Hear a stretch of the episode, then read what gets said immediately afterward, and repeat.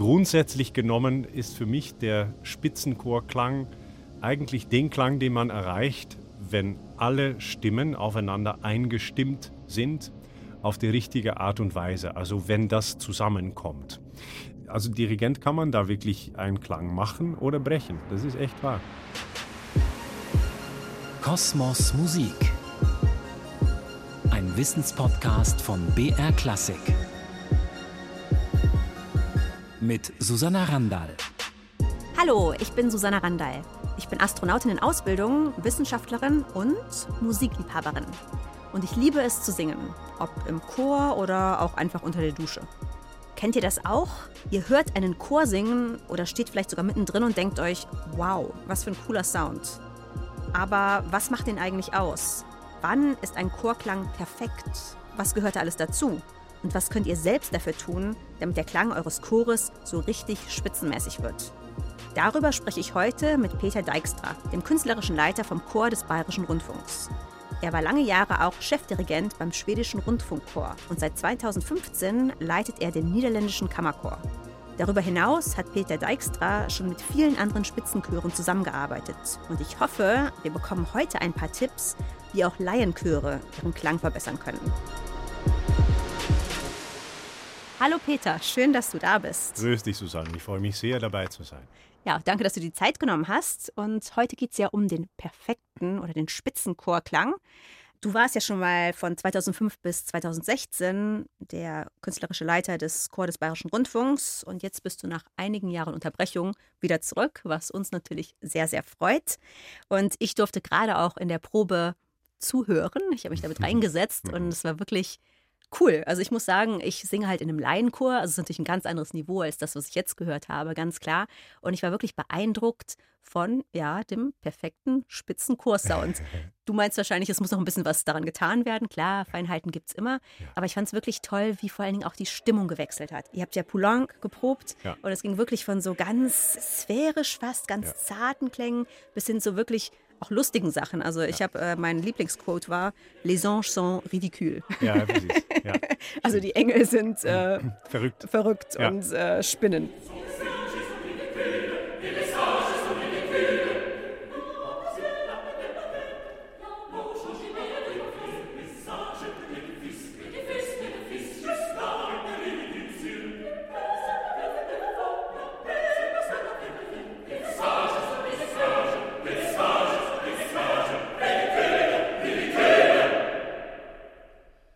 Was macht denn für dich den Spitzenchorklang aus?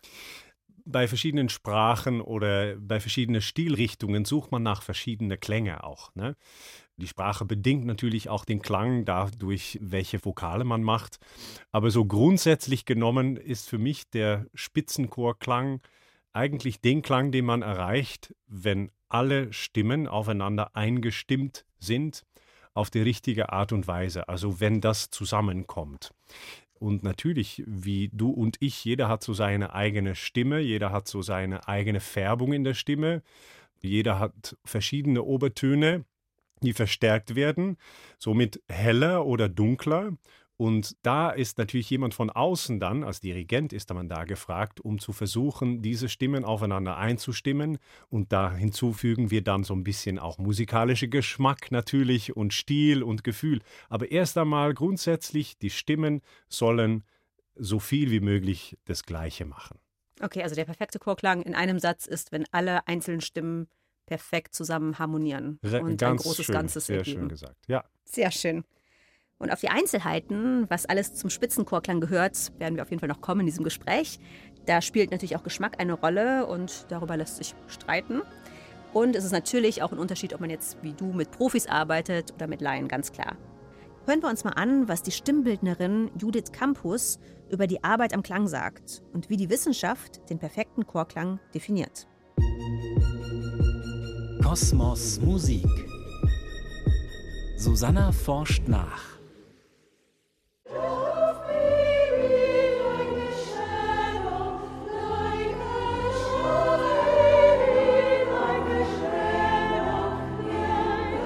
Der perfekte Klang ist, wenn man das Gefühl hat, dass sich alle wohlfühlen, die vorne stehen, und dass sich auch alle wohlfühlen können, die zuhören.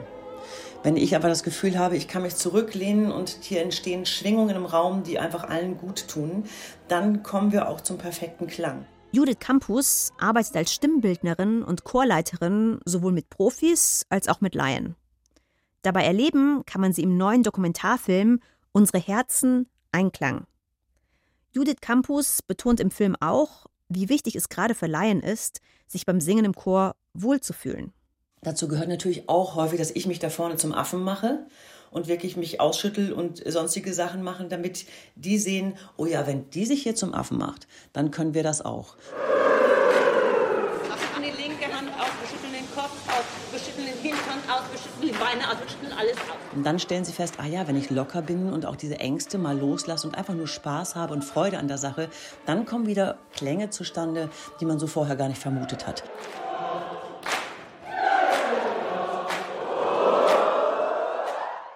Malte Koop beschäftigt sich wissenschaftlich mit dem Chorklang. Er ist Professor für Stimmforschung in Wien und für musikalische Akustik in Detmold. Bereits vor über zwei Jahrzehnten betreute er eine Studie zur Intonation im Chor. 16 Sängerinnen und Sängern aus einem Musikhochschulchor wurde jeweils ein Mikrofon an die Nase geklebt, sodass die Stimmen auch einzeln analysiert werden konnten.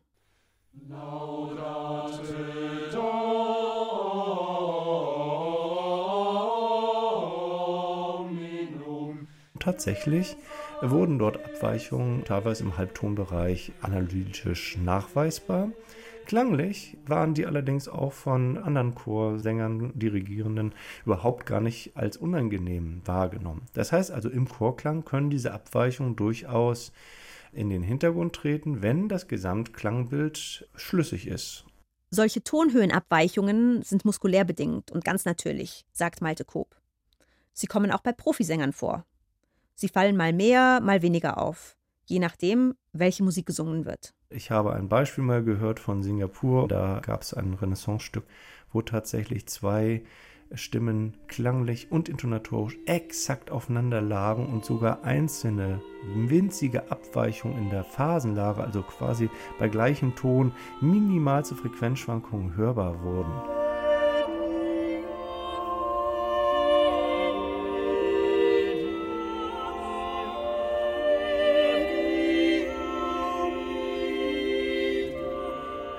Das ist ein Niveau, was nur sehr, sehr wenige Chöre erreichen und was im Allgemeinen bei Polyphonstücken, aber auch Homophonstücken überhaupt gar nicht möglich ist. Das heißt also, auch Profichöre haben Abweichungen von der Solltonhöhe, die allerdings durchaus zu einem Chorklang beiträgt.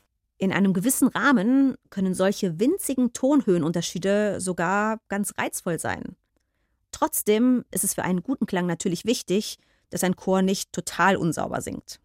Erst dann, wenn die Intonation der Grundtonhöhe im Rahmen liegt, dann erst kann eigentlich der Gesamtklang sich entwickeln und gebildet werden. Und das wiederum ist dann aus einer Vielzahl von Teilaspekten zu bewerten. Das heißt, wir haben zum Beispiel das Timing beim Atmen, das An- und Absprechen von Konsonanten, die Einheitlichkeit, das Formant bzw. Vokalklangs, das dann auch die Obertonstruktur beinhaltet, aber auch die emotionale Stimmung, die Einbettung in den Raumklang und noch vieles mehr. Das heißt also, der Gesamtklang ist eigentlich ein Ensemble von unglaublich vielen Parametern, die alle dazu beitragen und bei guten Chören passt dann eben halt alles.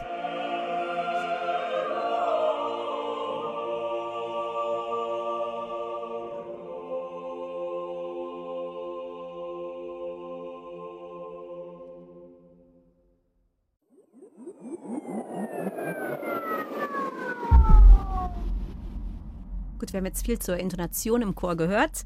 Und das habe ich auch in deiner Chorprobe gerade miterlebt, einige Male, dass es war, ah, nee, es ist, äh, das muss höher, das muss, es war meistens höher, es musste meistens höher, glaube ich, sein. Welchen Anteil hat denn die Intonation für dich am perfekten Klang? Ja, Intonation, das wurde ja gerade auch schon besprochen, ist schon sehr, sehr wichtig. Ne? Auch wenn man in dem Chor singt, ist es manchmal gar nicht so einfach dann auch zu hören, wo man genau ist, in welchem Moment. Vor allen Dingen in größeren Chören ist es dann halt wichtig, dass auch mal von vorne irgendein Signal kommt, wo soll es hin? Und manchmal sogar auch persönlich gezielt, dass man, wenn ich von vorne stehe und ich höre bei dieser oder jene, dass es nicht genau passt oder so, dann ist es besser, diese Person persönlich anzusprechen, als dass man pauschal irgendwas zu der Gruppe sagt, weil dann fangen alle irgendwas, irgendwas und dann singen zu alle tun höher, das hatten wir jetzt auch genau und dann kommt es irgendwie überhaupt nicht mehr zu. Also wenn es von vorne hörbar ist, finde ich es schon auch wichtig, dass man darin ehrlich ist und das auch Mhm. tatsächlich dann auch sagt. Also Intonation ist sehr, sehr wichtig und auch vor allen Dingen für die Sänger ein Bewusstsein, wo bin ich in der Tonalität? Also welche, in Anführungsstrichen, Funktion habe ich? Und dann rede ich einfach über die Aufbau eines Akkordes, Grundton, Terz, Quinte, Septime. Und das ist dann entscheidend dafür, wie ich diese intoniere und wie die zueinander stehen. Und dazu kommt dann auch noch Balance oftmals. Also wenn man den Grundton nicht zu leise haben will, es wäre eigentlich gut, wenn der Grundton laut ist und dann alle anderen Töne, die drüber gehen, also die Quinte, der Terz und der Sept, dass die immer ein bisschen weniger präsent sind. Ein kleines bisschen. Dann kommt natürlich noch die Frage, was für ein Terz haben wir? Große Terz, kleiner Terz und wie intoniert man die? Da ist bei mir auf jeden Fall entscheidend die Obertonreihe. Also dasjenige, was uns die Natur einfach gegeben hat. Da sind die großen Terzen eher ein bisschen tief und die kleinen Terzen eher ein bisschen hoch. Viele meinen, großer Terz, da, la, das muss ich hoch intonieren, weil der groß ist. Nein. Und andersrum, der kleine Terz, der muss auch vor allen Dingen nicht zu klein sein. Damit das in diese Obertonreihe und die Verhältnisse der Schwingungen ganz genau naturgemäß auch stimmt. Kosmos Musik. Susanna dockt an. Die Obertonreihe ist die Grundlage unserer Musik. Sie ergibt sich, wie gesagt, aus der Natur. Stellt euch eine gespannte Seite vor. Wenn man die zupft, dann schwingt sie und man hört einen bestimmten Ton. Ist die Seite kürzer, klingt der Ton auch höher. Näher untersucht hat das Ganze der Grieche Pythagoras. Er war unter anderem Mathematiker. Und er hat entdeckt, was passiert, wenn man die Seite in einem ganz bestimmten Zahlenverhältnis unterteilt. Also, wenn man genau die Hälfte der Seitenlänge nimmt, dann klingt der Ton eine Oktave höher als die ganze Seite. Sie schwingt im Zahlenverhältnis 1 zu 2. Teilt man die Seite bei einem Drittel ab, sodass sie im Verhältnis 2 zu 3 schwingt, erklingt die Quinte. So kann man das immer weiterführen und die Töne, die sich daraus ergeben, nennt man Obertonreihe. Und in der tauchen alle möglichen Intervalle auf, darunter auch die große und die kleine Terz. Die Intervalle der Obertonreihe entsprechen der sogenannten reinen Stimmung. Leider klingen nicht alle Instrumente rein. Das Klavier beispielsweise ist etwas anders gestimmt. Warum das so ist, ist kompliziert und jetzt auch nicht so wichtig. Nur so viel sei gesagt. Beim Singen versuchen wir möglichst immer in der reinen, natürlichen Stimmung zu bleiben. Vor allem dann, wenn ein Chor a cappella singt, also ohne Begleitung von Instrumenten. Ob ein Chor auch wirklich sauber und in reiner Stimmung singt, das zu hören, ist Aufgabe des Chorleiters oder der Chorleiterin. Und notfalls muss er oder sie dann auch korrigieren, wenn ein Chor unsauber klingt. Gut, also in den Proben geht das ja recht einfach. Da hält man einfach an und sagt, hey, da hinten. Aber wie Ja. machst du das im Konzert? Also im Konzert muss man jetzt da nicht zu viel noch korrigierend sein, denke ich. Kann mal ein bisschen was machen, aber das verunsichert in der Regel einfach nur das. Man muss wirklich in den Proben dafür sorgen, dass es passt. Und Also wir hatten immer einen Chorleiter in meinem Laienchor natürlich. Ja. Der hat dann immer ganz unauffällig so dem Daumen hoch gezeigt. Ja, nee. Also das wirkt Irgendwann. eher dann so, ja, man muss irgendwann auch das Vertrauen geben. Mhm. Und ich denke in so einer Situation, dass es oftmals eher eine energetische Sache ist, wenn irgendwas absinkt oder steigt. Steigen äh, passiert natürlich auch sehr oft und da ist es dann halt eher so, dass die einfach zu viel Spannung oder dass der Dirigent da vorne steht und der hat irgendeine Ausstrahlung oder irgend sowas oder der wirkt verbissen oder ist fest in seinem Körper.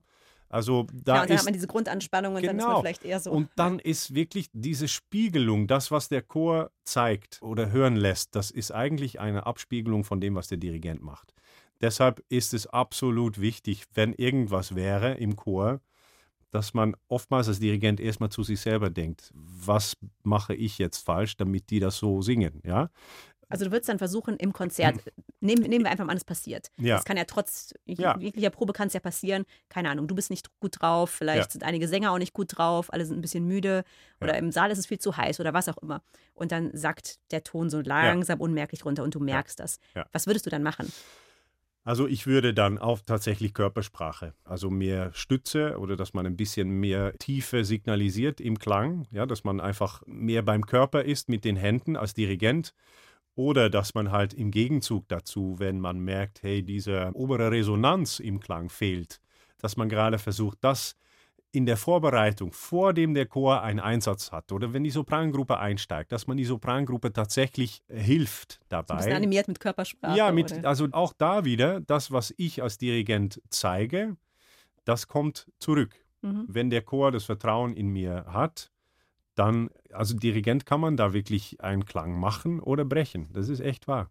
Du hast natürlich jetzt auch das Glück oder den Luxus, mit Ja. wirklich ausgebildeten Profisängern Ja. und Sängerinnen zu arbeiten. Ja.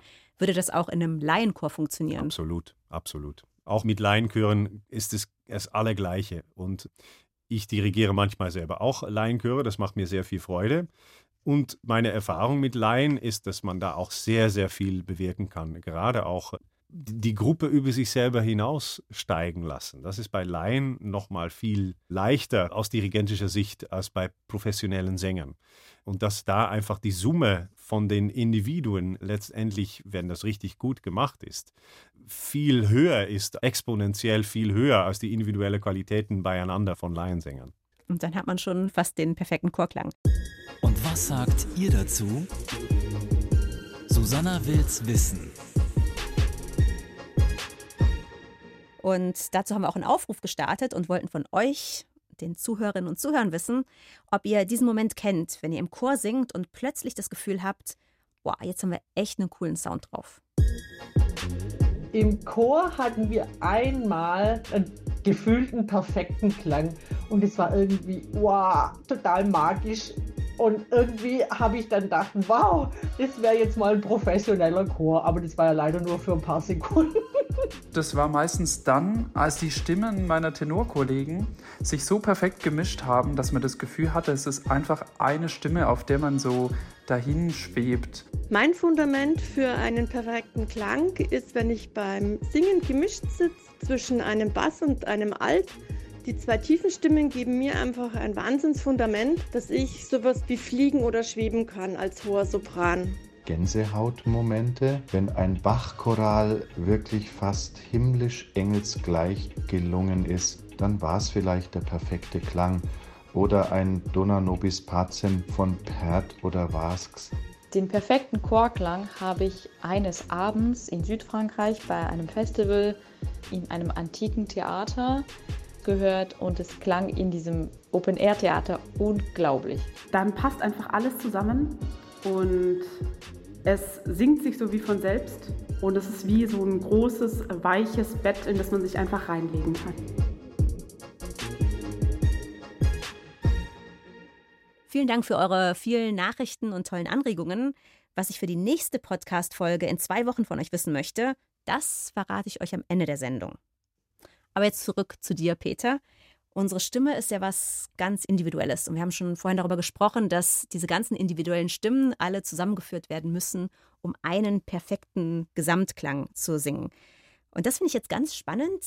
Hat jeder Chor, der ja oft aus unterschiedlichen Formationen von Sängerinnen und Sängern zusammengesetzt ist, einen bestimmten Klang? Also kann man jetzt sagen, der Chor des Bayerischen Rundfunks hat diesen und jenen Klang und ein anderer Chor einen ganz anderen Klang. Absolut. Ich denke, dass zum Beispiel Sprache dabei eine sehr wichtige Rolle spielt. Wenn man also den süddeutschen Raum vergleicht mit norddeutschen Raum, dann empfinde ich sehr oft, dass die Art, worauf die Menschen sprechen in Bayern, eher ein bisschen mehr in der Kehle stattfindet, so ein bisschen dunkler ist, als wie es in Norddeutschland ist, wo die Leute alle ein bisschen heller sprechen und es Mhm. sitzt alles ein bisschen mehr da. Und wenn man noch weiter nördlich geht, nach Schweden, Jura, also ja, jag måste säga, Ja, die also beim verkligen, ja, mycket fint. Also das ist alles dann noch heller und das Mhm. kommt ganz klar auch im Chorklang dann zurück. Das ist, glaube ich, entscheidend, äh, die Sprache, aber auch Geschmack. Ich merke das, wo ich im, beim schwedischen Rundfunkchor tätig war als Chefdirigent, dass die einen ganz anderen Geschmack haben darüber, was ist jetzt schön. Und das hat oftmals auch mit Obertöne zu tun. Also wie hell muss Mhm. eine Stimme oder wie klar muss eine Stimme sein. Dass eine Stimme pur sein muss, gerade und fast ein bisschen leicht. Vor allen Dingen bei den Damenstimmen ist oftmals, wird geschätzt. Ich habe immer ein bisschen versucht, da ein bisschen mehr Körper und ein bisschen mehr Seele da reinzubringen, dass es einfach ein bisschen mehr auch Schwingung hat und nicht nur irgendwie so sinusartige, Mhm. trockene Klänge. Und ich bin manchmal beim BR-Chor tatsächlich auf der Schiene, dass ich es gerne ein bisschen heller hätte.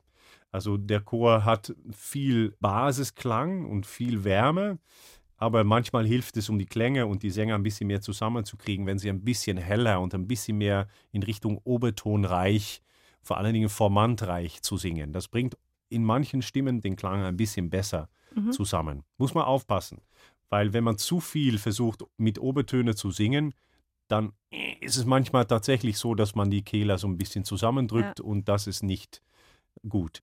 Und dann hat man nämlich irgendwann auch keine Stimme mehr. Nein, das hält man natürlich nicht durch. Das ist schon Genau. klar. Ja. Kosmos Musik. Susanna dockt an. Formantreich singen bzw. obertonreich singen, was ist damit gemeint? Wieder geht es um die Obertonreihe. Wenn wir einen Ton singen, dann ist er als Grundton klar und deutlich zu hören. Aber er ist nicht allein. Es schwingen immer auch alle seine Obertöne mit. Natürlich sehr viel leiser als der gesungene Grundton. Aber sie sind da. Und diese Obertöne formen den eigentlichen Klang. Je nachdem, welche Obertöne stärker zu hören sind als andere, verändert sich auch die Klangfarbe einer Stimme. Das erklärt, warum meine Stimme beispielsweise anders klingt als die meiner Chornachbarin, obwohl wir denselben Ton singen. Profisängerinnen und Sänger mit ausgebildeten Stimmen haben gelernt, bestimmte Obertöne beim Singen besonders stark hervortreten zu lassen. Dieses Cluster an Obertönen nennt man Formanten. Der sogenannte Sängerformant, der für Profistimmen so charakteristisch ist, liegt übrigens bei etwa 3000 Hertz. Und diese Formanten, diese Obertoncluster, sind offensichtlich auch bei Profis unterschiedlich ausgeprägt. Je nachdem, in welchem Land sie leben und wie die Sprache dort ist.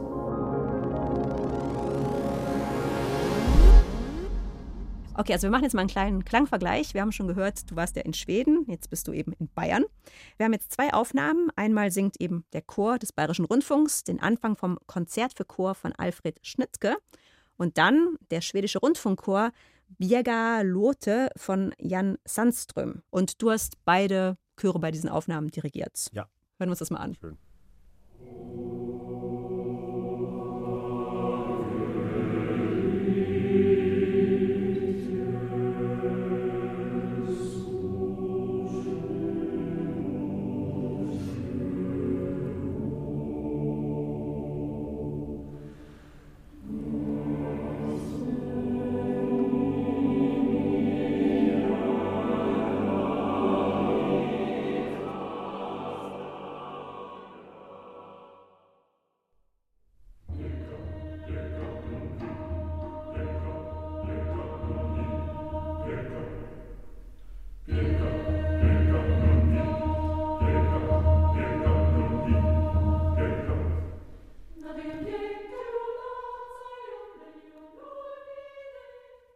Wow, okay, also ich finde es jetzt total schwer, die beiden Stücke zu vergleichen, weil auch die Stücke komplett Sind sehr verschieden. Ja, klar, unterschiedlich absolut. sind. Also das erste war jetzt sehr dunkel und sehr irgendwie mächtig und das andere war eher ja, leicht beschwingt, sehr viel schneller. Folkartig. Ne? Aber wenn man jetzt von den Stücken absieht, wie würdest du sagen, unterscheiden sich die Chöre im Klang voneinander? Also der erste Chor, der BR-Chor, hat für mich deutlich mehr Fülle Mhm. Und vielleicht etwas breiter unten, vor allen Dingen auch bei den Männerstimmen. Und der zweite Beispiel, äh, der schwedische Rundfunkchor, ist einfach auch ein bisschen brillanter. Und ich glaube, das hat auch natürlich mit der Musikart zu tun, mit der Sprache auch. Das erste war Russisch, das zweite war so Lapp, Laponisch aus Lappland, Bieggaluote. Das hat dann natürlich ein völlig anderer folkartiger Sound. Also von dem her ist es dann nochmal extra, verstärkt sich natürlich diese Qualitäten oder diese, Okay, also es waren dann die Merkmale. perfekten Klangbeispiele Absolut. und auch wirklich ja, ja. ähm, und da schwingen dann auch also. Stil, Sprache spielt dann auch noch natürlich die wichtige Rolle. Und das wirkt sich natürlich auch auf den Klang aus. Das haben wir schon Total, gehört. Intonation total. ist sehr wichtig. Ja. Ich würde immer sagen, Intonation ist für mich so das Grundgerüst. Ja. Ich glaube, wenn die Intonation nicht stimmt, dann fällt alles in sich zusammen. Ja, aber, aber beginnen, muss man, beginnen Sachen. muss man mit den Vokalen Mhm. eigentlich. Wenn die Vokale richtig sind, dann ist der nächste Schritt die Intonation. Weil wenn der eine O singt und der andere A, dann hat das eine ganz andere Obertonreihe und da kommt eine Friktion zwischendrin. Und wenn diese Friktion besteht, dann sagt jemand, ja, aber das ist nicht sauber. Ja, Mhm. aber eigentlich ist es dann nicht eine Tonhöhe-Sache, sondern eine Obertonsache. Das heißt, diese O muss entweder mehr A oder der A muss mehr O und wenn das zusammenkommt, vielleicht ist es dann sogar schon sauber. Da brauchen wir überhaupt nicht über Intonation. Und wenn es aber passt von den Vokalen her und es ist dann unsauber, dann kann man erst über Intonation sprechen. Okay, also fängst du dann auch an, Stücke zum Beispiel auf Vokalen zu singen. Hm, manchmal mache ich das schon. Also Bachchoräle am Anfang, nur Mhm. einen Vokal und das ausgleichen. Und würdest du das Laienchören empfehlen? Wir wollen ja ein paar Tipps auch Absolut, für Laienchöre bekommen. absolut. Äh, Ja, ja, ja, ja. Profisänger. Nicht sogar Vokale, sondern erst einmal auf eine geschlossene Konsonant, also ein hm, M oder N, weil das erwacht auch so ein bisschen die resonantische Kavitäten, also Mhm. im Rachenbereich, im Nasenbereich. Wenn man hier vorne schließt, dann muss man innen natürlich ein bisschen öffnen, damit es klingt. Und dann kann man allmählich zu Vokale dann auch hingehen, aber erst einmal schauen, dass es auf M, N oder NG oder so, dass es dann auch schön zusammenkommt. Es geht also immer um den perfekten Chorklang. Und jetzt lass uns mal anhören, was deine Sängerinnen und Sänger, also die Sängerinnen und Sänger vom Chor des Bayerischen Rundfunks dazu sagen. Wie nehmen sie sich selbst wahr, wenn sie mitten in der Klangwolke stehen? Der BR-Chor. Das sagen die Profis.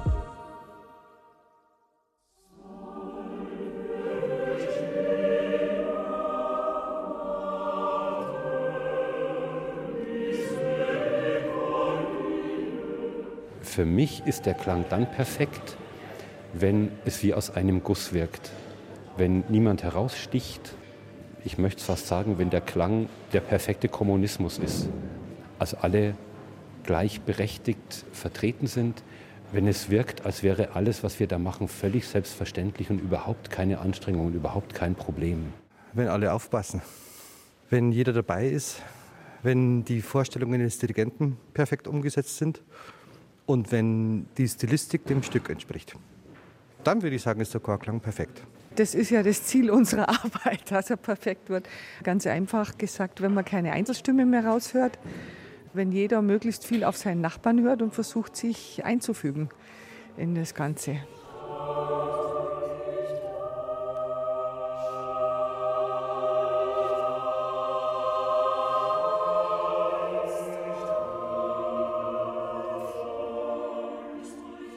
Hängt natürlich auch von der Tagesform ab. Eigentlich ist der perfekte Klang nur in ganz seltenen Fällen da, würde ich jetzt mal sagen. Man kommt nah dran, immer mal wieder, dass man sagt, boah, das war's jetzt. Jetzt hat wir es gehabt. Und dann am nächsten Tag ist wieder alles anders. Man hört ja eigentlich in erster Linie deutlich die Leute, die direkt um einen rum sitzen. Und wenn man sich da gut eingebettet fühlt, dann fühlt man sich gut. Aber ob es wirklich ganz perfekt ist, kann man vielleicht nur von außen sagen. Drum haben wir einen Dirigenten.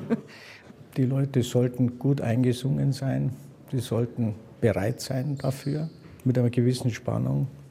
Und das Stück, das man dann macht, sollte auch wahnsinnig gut einstudiert sein. Also am besten ist es, man singt es auswendig. Und dann kann man sich komplett darauf konzentrieren, was der Dirigent macht. Wenn das dann alles funktioniert, dann kommt man nah ran an den guten Klang, an den perfekten Klang. Das Kuriose ist, dass man teilweise schon erlebt haben, dass wir in der Stimmgruppe für uns das so empfunden haben und danach festgestellt haben, wir waren nur eine Insel und der Rest war ganz woanders und wir dachten, es war wirklich gut.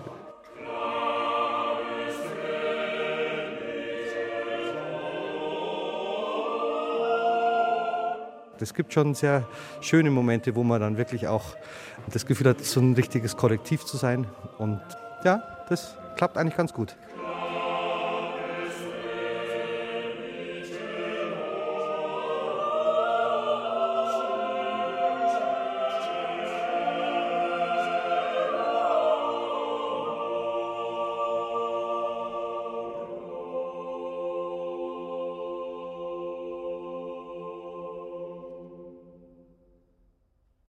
Da fand ich jetzt zwei Aspekte sehr interessant. Das erste, und da fand ich ähm, diesen Begriff super, der perfekte Kommunismus, also wirklich wie aus einem Guss, dass sich eben keiner und keine speziell hervorhebt, sondern dass es wirklich als Ensemble perfekt ist. Darüber haben wir auch schon länger gesprochen. Und das andere war, dass es gar nicht immer perfekt sein kann wahrscheinlich und auch nicht immer perfekt sein muss. Und es sind dann diese kleinen Momente, wo es dann mal wirklich perfekt ist, wo man denkt, wow, jetzt haben wir es gerade. Und wenn es den Rest der Zeit sehr gut ist, dann reicht das auch.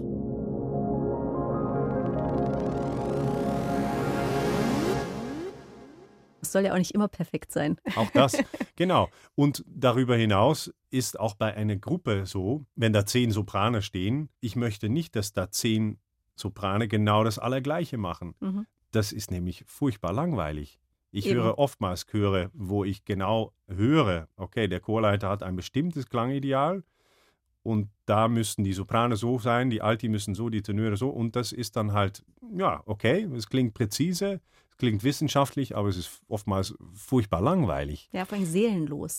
Genau, Äh, diese ist- Energie ist nicht da, das einander komplementär sein. Derjenige macht das und kann das gut, aber ich kann dann das da hinzu und dann machen wir zusammen, was, was ich nicht bin und was du nicht bist, aber wir zusammen sind es dann schon. Also dieses Gefühl von Gemeinsamkeit und dass man als Großes und Ganzes darüber hinaussteigt, Mhm. das ist gerade das Interessante von Chorsingen. Und ich glaube nämlich, dass Chorsingen im Laienbereich, aber auch im professionellen Bereich was ganz Wichtiges ist für das Zwischenmenschliche. Ja. Da bin ich absolut davon überzeugt. Ich mache jetzt beim BR-Chor auch tatsächlich manchmal, wenn ich am Anfang der Probe starte, einfach vierstimmige Bachchoräle auf Text und damit beginne ich einfach die ersten zwei, drei Minuten.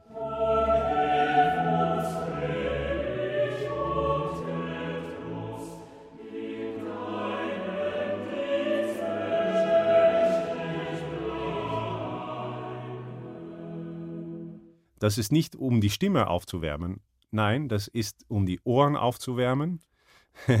und vor allen Dingen, um einfach die Leute zusammenzubringen. Mhm. Das hat überhaupt nichts zu tun mit dem, woran wir in dem Moment arbeiten, natürlich. Aber ich denke, wenn man diese ersten zwei Minuten, diese Konzentration schafft, löst man wahnsinnig viele Probleme, die man sonst vielleicht hätte, wenn man einfach Minute eins, okay, boom, jetzt, jetzt legen wir los und alle müssen funktionieren. Aber lass uns zuerst einmal zusammenkommen, aufeinander hören, in dem Raum steigen. Da kann man einfach auch, wenn man dann nicht sagt, okay, wir singen es auf Text, sondern wir singen es auf eine Vokal und jetzt Mhm. wechseln wir den Vokal. Dann kann man nämlich genau auch die Vokale so ein bisschen, kleines bisschen einstellen hier und da. Und dann mach, arbeitet man auch an den perfekten Chorklang. Ja. Und dann kommt die Intonation und dann schauen wir, ja, diese Leitung, das ist ein großer Terz, bitte ein bisschen tiefer. Da siehst du fast im Chor, dass die Ohren von den Sängern exponentiell größer werden. Und das ist genau, worum es geht. So zum Ende des Gesprächs oder zum Ende der Probe wollte ich schon sagen, kommen wir noch zu einem Thema, das mich immer auch sehr beschäftigt hat äh, im Chor, gerade bei Konzerten, Ermüdung. Mhm. Ich habe jetzt gehört, bei euch kann man a cappella, ich glaube, drei Stunden am Tag singen Dreieinhalb, und ja. dreieinhalb und mit Instrumentenbegleitung oder Klavierbegleitung sind es dann irgendwie fünf Stunden, Ja. also ein bisschen länger.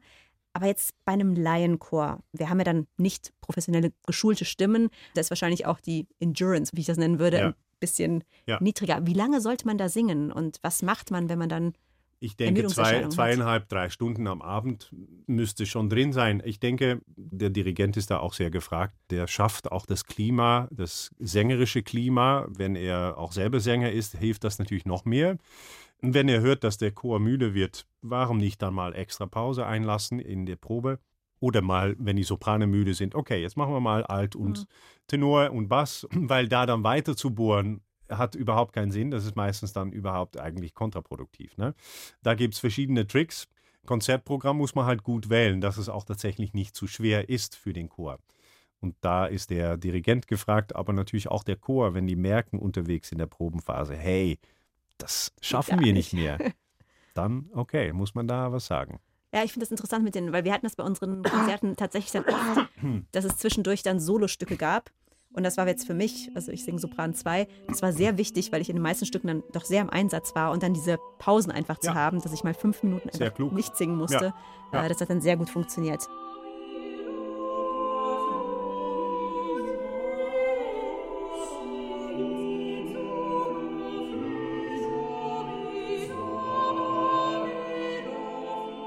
Zum Abschluss, hast du noch kurz gefasst ein, zwei Tipps für Laienchöre, was sie ganz konkret tun können? Was sind so die zwei, drei besten Tipps, um den Klang in einem Laienchor zu verbessern oder vielleicht auch, was jeder Sänger und jede Sängerin tun kann? Also im Chor ist man natürlich immer eingebettet in einem Gesamtklang, aber es ist sehr, sehr wichtig, um trotzdem auf das eigene Stimmgefühl zu vertrauen.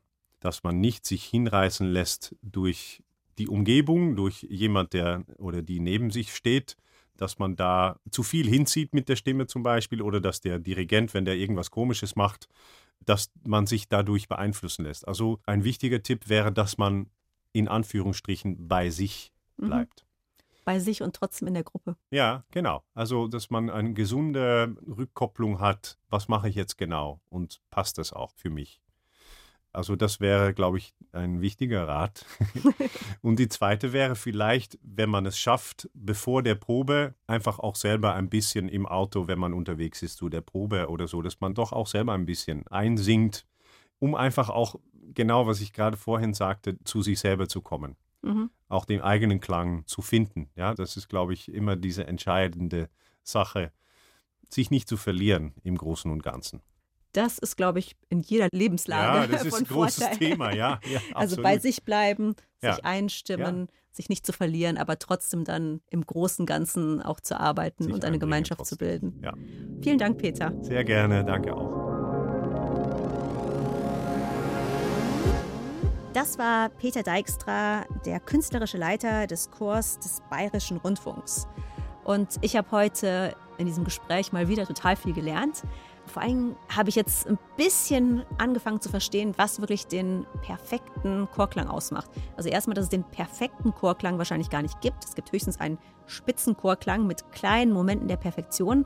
Und dass es wirklich darum geht, dass jeder gleichzeitig ganz bei sich ist, sich nicht verliert und trotzdem ein perfekt eingespieltes Mitglied einer großen Gruppe ist. Also wirklich die perfekte Balance zu finden zwischen der Eigenständigkeit und der Zusammengehörigkeit in der Gruppe. Und das macht dann den perfekten Chorklang aus. Klingt doch gar nicht so schwierig, oder?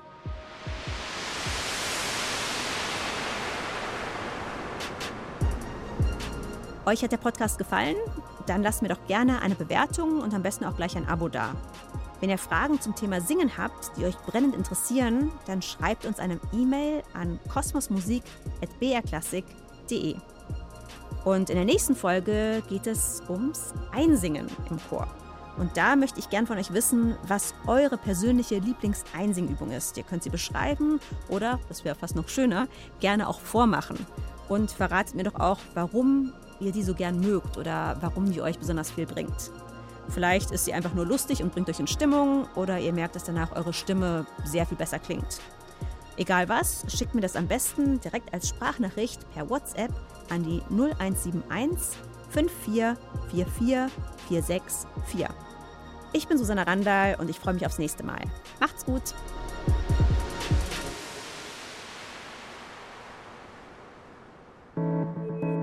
BR Klassik präsentiert. Klassik für Klugscheißer. Da flippt ihr aus. Der absolute Burner. Soll ich mal reinstarten? Unsere Hosts Lauri Reichert und Uli Knapp lieben Musik.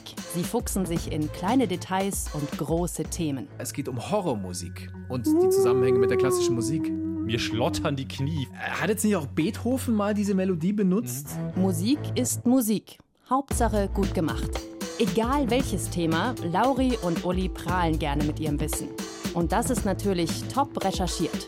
Die passende Musik gibt's obendrauf. Bei Spotify haben wir Playlists zu jeder Folge. Würde ich gerne mal hören kurz. Ein Podcast mit viel Humor, wenig Gehabe und gutem Wissen. Klassik für Klugscheißer. Alle zwei Wochen in der ARD Audiothek und überall, wo es Podcasts gibt.